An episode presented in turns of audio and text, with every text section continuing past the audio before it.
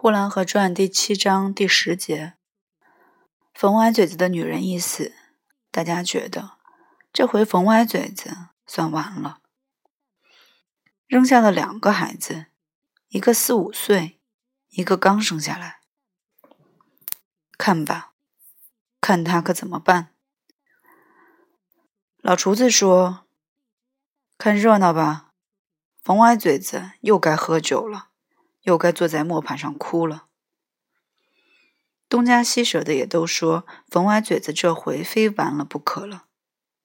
那些好看热闹的人，都在准备看冯歪嘴子的热闹。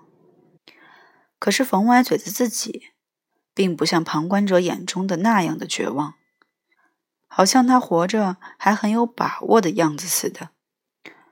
他不但没有感到绝望已经洞穿了他。因为他看见了他的两个孩子，他反而镇定了下来。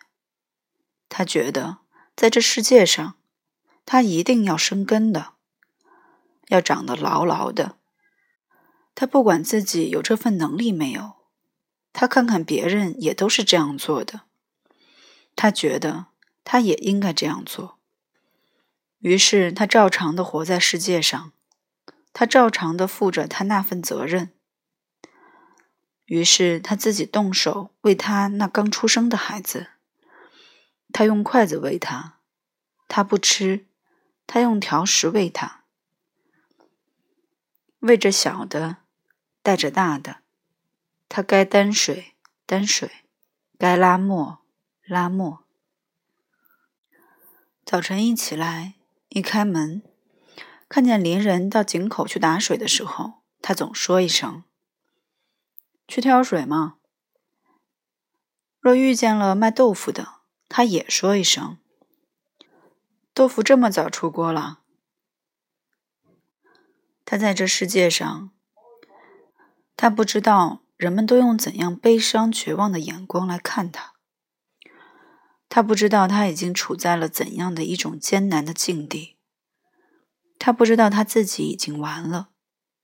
他没有想过。他虽然也有悲哀，他虽然也常常满满含着眼泪，但是他一看见他的大儿子会拉着小驴饮水了，他就立刻把那含着眼泪的眼睛笑了起来。他说：“慢慢的就中用了。”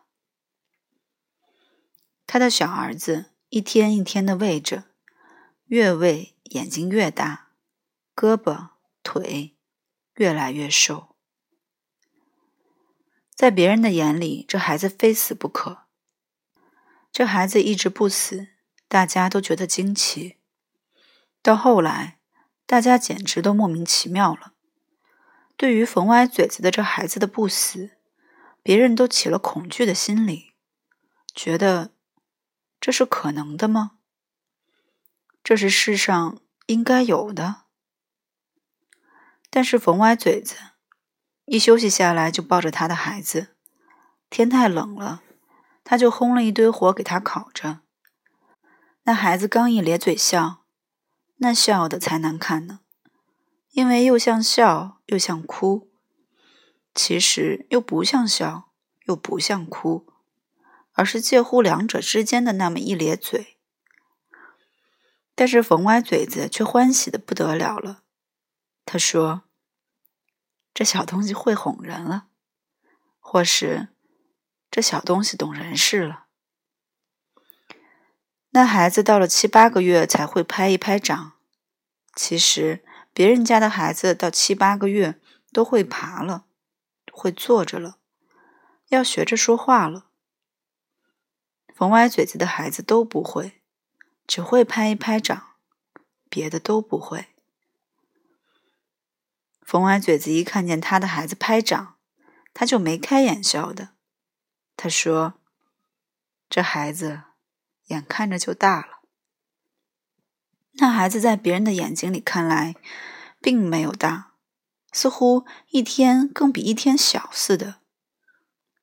因为越瘦，那孩子的眼睛就越大，只见眼睛大，不见身子大，看起来。好像那孩子始终也没有长大一般的。那孩子好像是泥做的，而不是孩子了。两个月之后和两个月之前完全一样。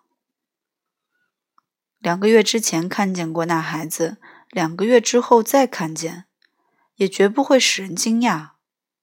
时间是快的，大人虽不见老，孩子却一天一天的不同。看了冯歪嘴子的儿子。绝不会给人以时间上的观感。大人总喜欢在孩子的身上去触到时间，但是冯歪嘴子的儿子是不能给人这个满足的，因为两个月前看见过他那么大，两个月后看见他还是那么大，还不如去看后花园里的黄瓜。那黄瓜三月里下种，四月里爬蔓，五月里开花。五月末就吃大黄瓜，但是冯歪嘴子却不这样的看法。他看他的孩子是一天比一天大，大的孩子会拉着小驴到井边上去印水了，小的会笑了，会拍手了，会摇头了。给他东西吃，他会伸手来拿，而且。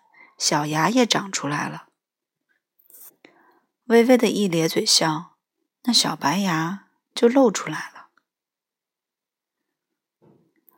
谢谢收听 FM 幺二六二二七三。